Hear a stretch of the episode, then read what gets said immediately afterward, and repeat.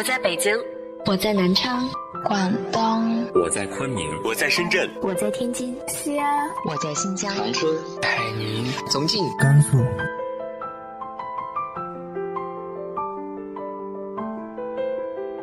这里是 FM 幺八零八四，昨天的你的现在的未来，我是主播背着吉他的蝙蝠女侠。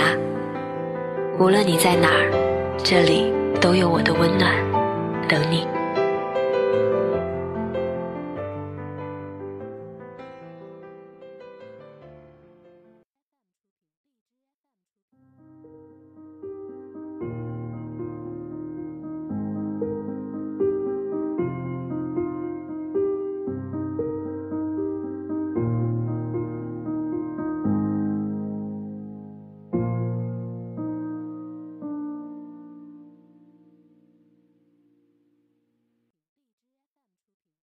嗨，亲爱的你，晚上好。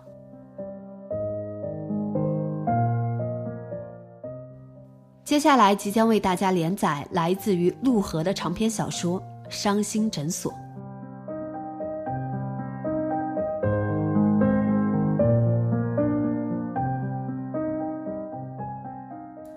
门铃响过四遍，依旧无人应答。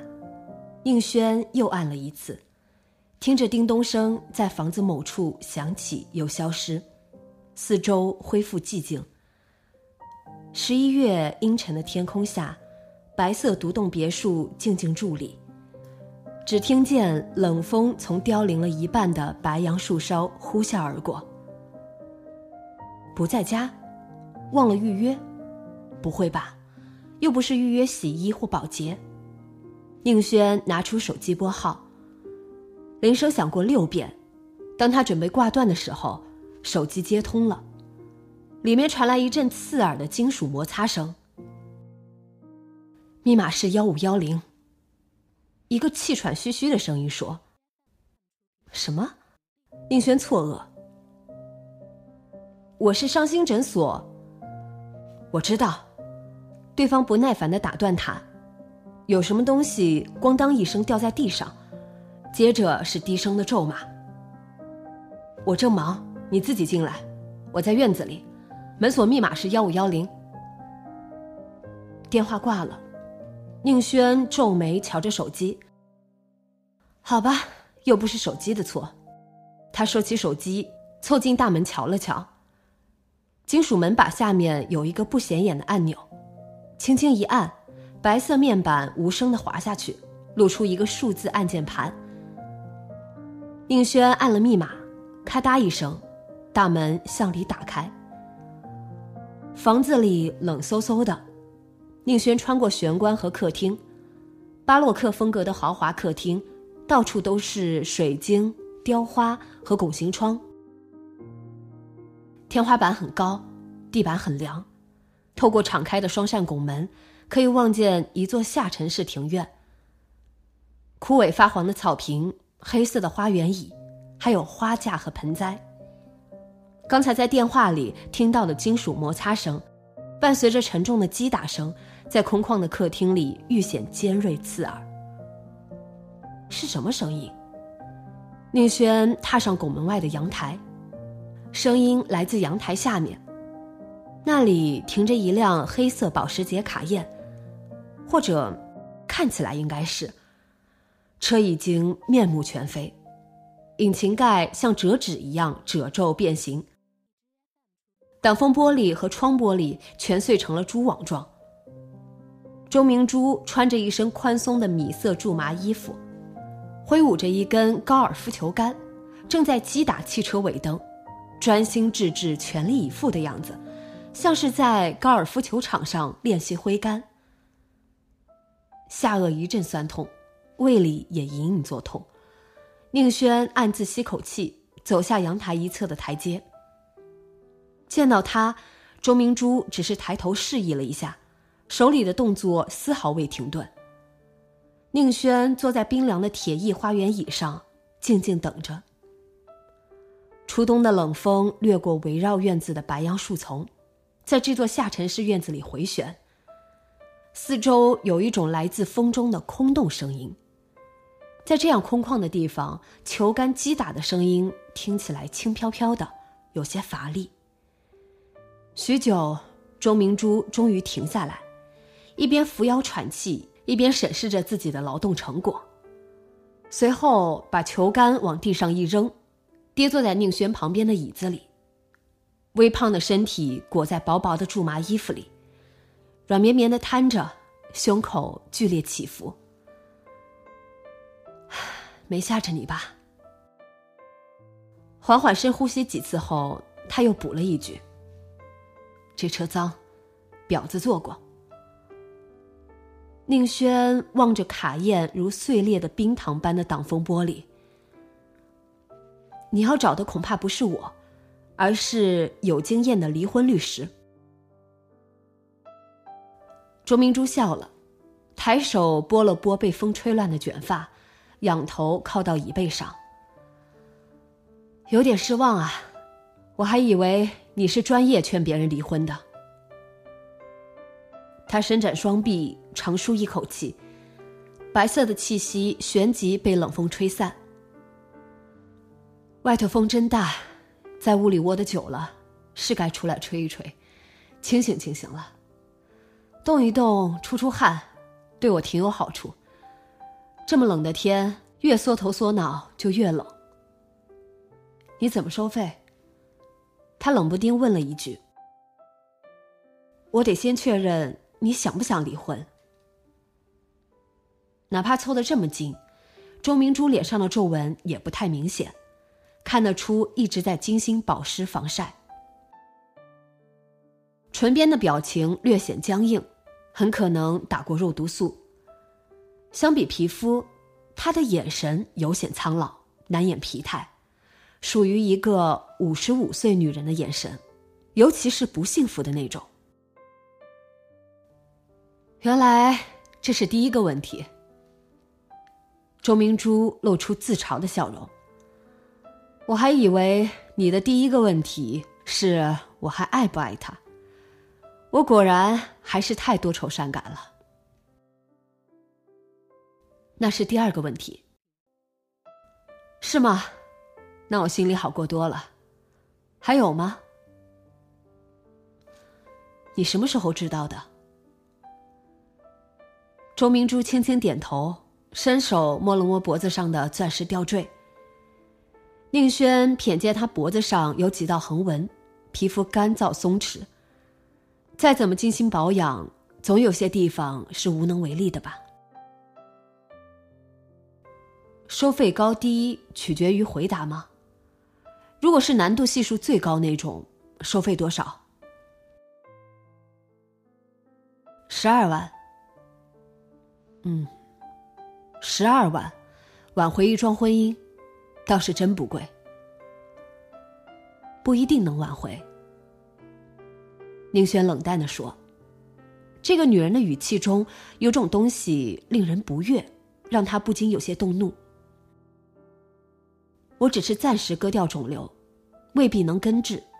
婚姻说到底是两个人的事，另一个人介入不是感情破裂的原因，只不过是感情变质的结果。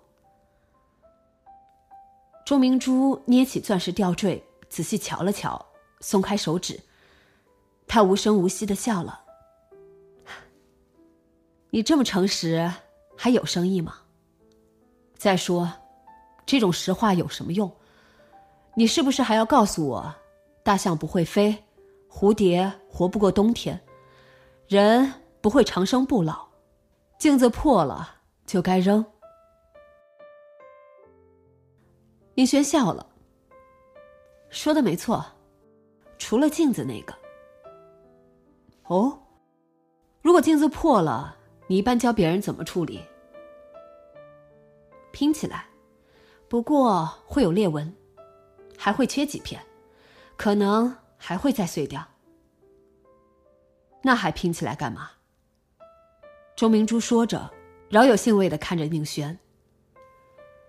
这世上有那么多背叛，你的生意应该不错吧？成功率有多少？不到百分之三十，其中有一半还会再破裂。这么低啊！也就是说，只有不到百分之十五的爱可以重来。宁轩苦笑。严格来说，这世上可以从头再来的爱情，几乎是零。周明珠也笑了，笑容有些刻薄。真讨厌啊，你这人！我还以为心理医生都谈的一手好人生，随时能给我喝点鸡汤呢。哪怕没营养，我也想喝一点，好歹能暖暖胃。人生多沮丧啊！我很好奇，像你这样生活幸福美满的人，是不是偶尔也会觉得沮丧？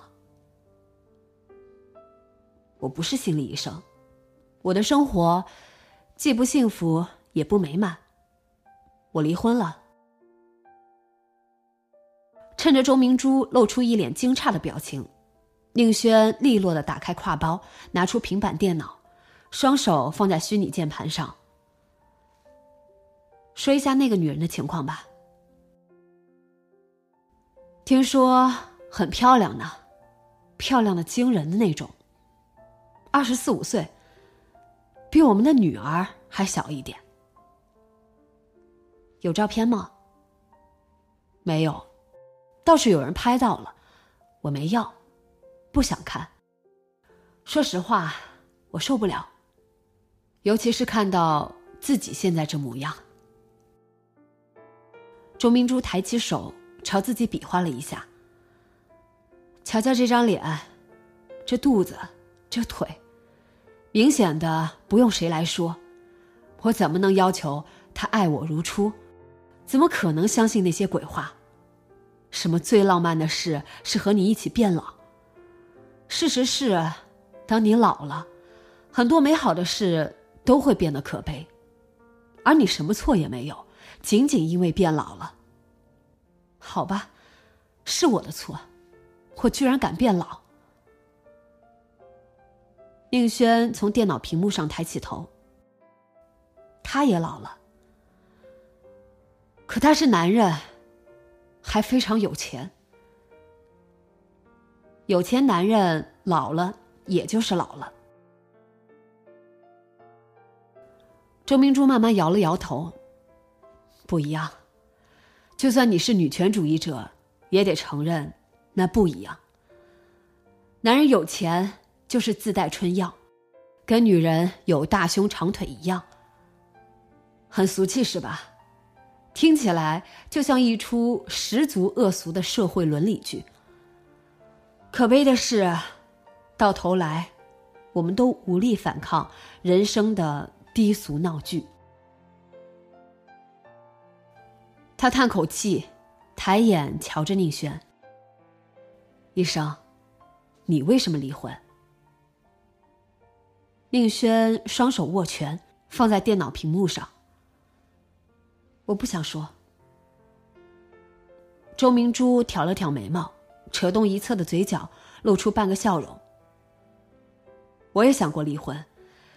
事实上，结婚的时候我就骄傲的宣布过，如果有一天他对不起我，哪怕我已经变成了一个四五十岁的胖太太，也会毫不犹豫的离婚。年轻的时候，真是站着说话不腰疼啊。可是真到这时候，才发现事情比预想的复杂的多，原则也没那么严格了。一不留神就会想，啊，这种事儿也是难免的，好像也没那么严重吧。宁轩点头，因为人会老，想法会变。当你年纪大了，发觉人生中的大部分东西都已经离你而去的时候，能够选择的就所剩无几了。不是选择得到什么，而是选择失去什么。这么想，也未必是坏事。年轻的时候本来就是靠幻觉活着，可惜，谁也不可能在假想的情况中做出现实的选择。选择是很现实的事，婚姻也很现实，是吗？你真会安慰人啊，医生。周明珠这次露出了完整的笑容，是他擅长的刻薄笑容。那你为什么要离婚？大概是因为我还没过站着说话不腰疼的年纪。这么说，我算是已经挺过了一个阶段。周明珠愉悦的微笑。抱歉啊，像我这么讨厌的人，你应该也不多见吧？宁轩没回答，等他继续说下去。显然，他需要的是诉说，而非答案。他什么都懂，但我还是不明白。不管怎样，我还算嫁的不错吧？有那么多女人嫁的不怎么样，到头来也没好到哪儿去。可又能怎么办？离婚？周明珠皱眉望着眼前的白色别墅。我的整个人生，都和这个男人建在一起。就像这房子。宁轩点头，而且房子每一年都在沉降，修修补补，添砖加瓦，一层又一层，地基也越扎越深。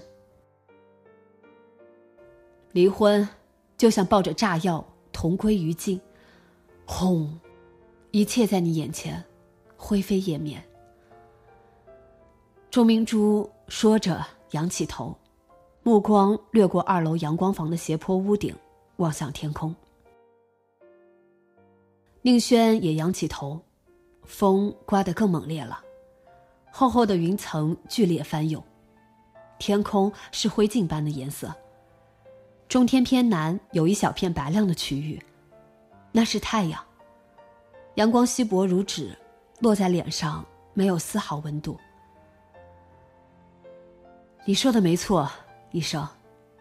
婚姻很现实，选择也很现实。一个富太太最现实的选择是什么？显而易见，离不离婚都不过是个形式。到最后，我能选择的也只有这个形式。可笑吧？宁轩了解这种事，也能够想象。结婚三十年，积累的可能不是情感，而是恩怨。人生也只有到了这样悲凉的时刻，才会发现所谓婚姻的真相。所有的东西都会不可避免的慢慢磨损，最终只剩下一点点边沿，一个大致的形状。如果不小心，一个浪头打过来，恐怕连这点仅剩的形状也会分崩离析。区别只在于，你怎么看待这个形状。至少，你还能保持这个形状。只要形状还在，就有办法填满。这是比喻吗，医生？宁轩没理会周明珠的嘲弄。有些东西消失了，会有其他东西来填补空缺，总能填满的。原来那个东西可能变成另外一个东西，不过，兴许你会喜欢新的这个，谁知道？至少，你还有机会，到时候再看看自己喜不喜欢。你果然很会安慰人，医生。不是谁都有这种机会的，宁轩说。周明珠瞧着他，接着露出少女般天真狡黠的笑容。那你觉得我还有多少胜算？宁轩转过头，朝那辆卡宴示意了一下。你得先把这个处理掉，再编个合理的理由，还要忍耐。以后要想动一动，可以拿球杆打球，别打其他东西。周明珠不好意思的望着已经变成一堆废铁的车子，哎，不该砸的，七十多万呢，让你见笑了。不过你放心，我不常发疯。那好。宁轩再次把双手放在平板电脑上。我得知道一些基本资料。风很大，吹得人睁不开眼睛。棉布围巾一角被撩起来，横扫过脸颊。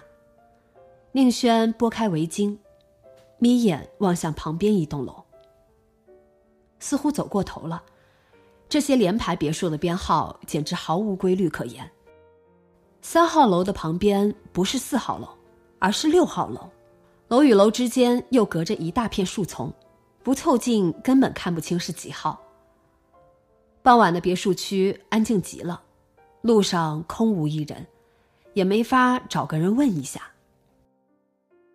宁轩转身往回走，一抬头，看见不远处有个人，一个皮夹克的短发女子，推开花园的木栅栏，正踏上前廊的台阶。终于见到一个大活人。喂，等一等！宁轩喊了一声，一着急，连礼貌都没顾上。您好，请问？他一边说一边跑过去，短发女子在台阶上转过头。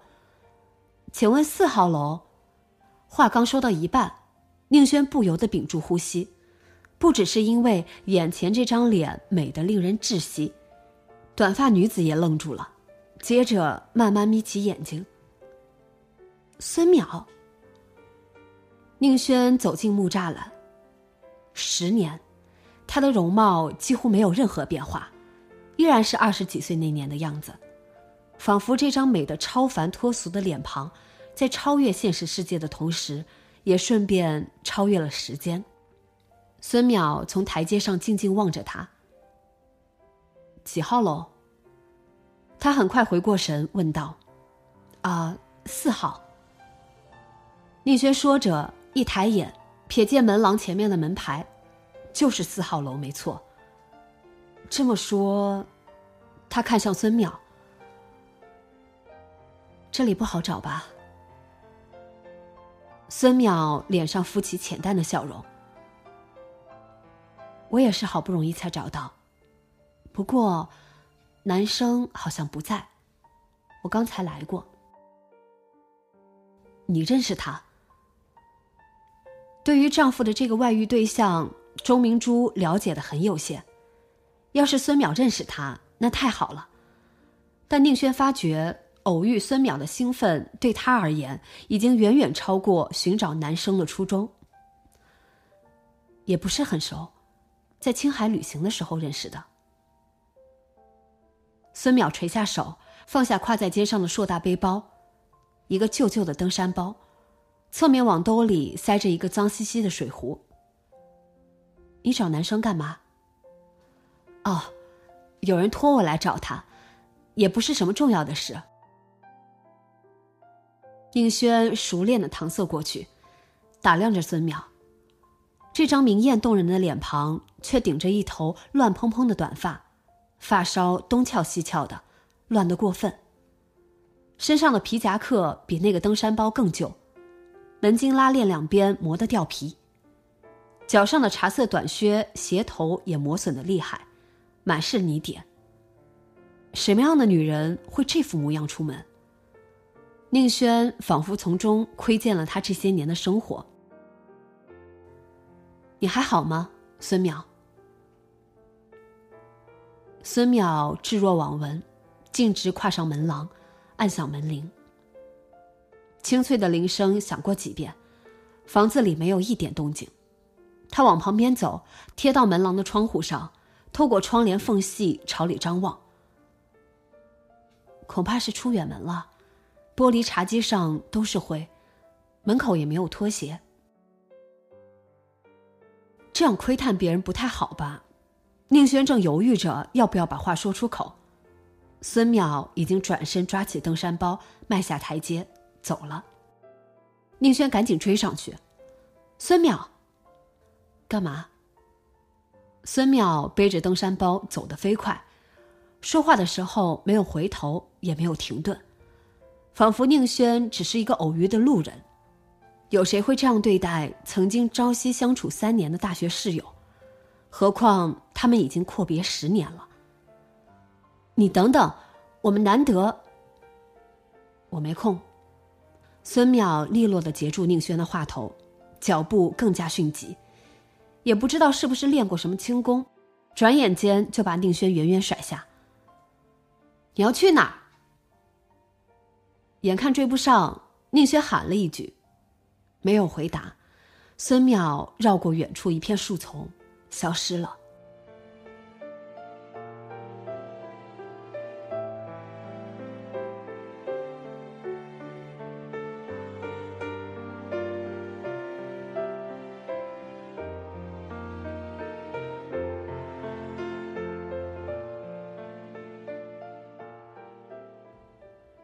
伤心诊所到底是什么样的存在？宁轩又在做着怎样的工作呢？下周三继续说给你听。今天的节目就到这里，今晚做个好梦，晚安。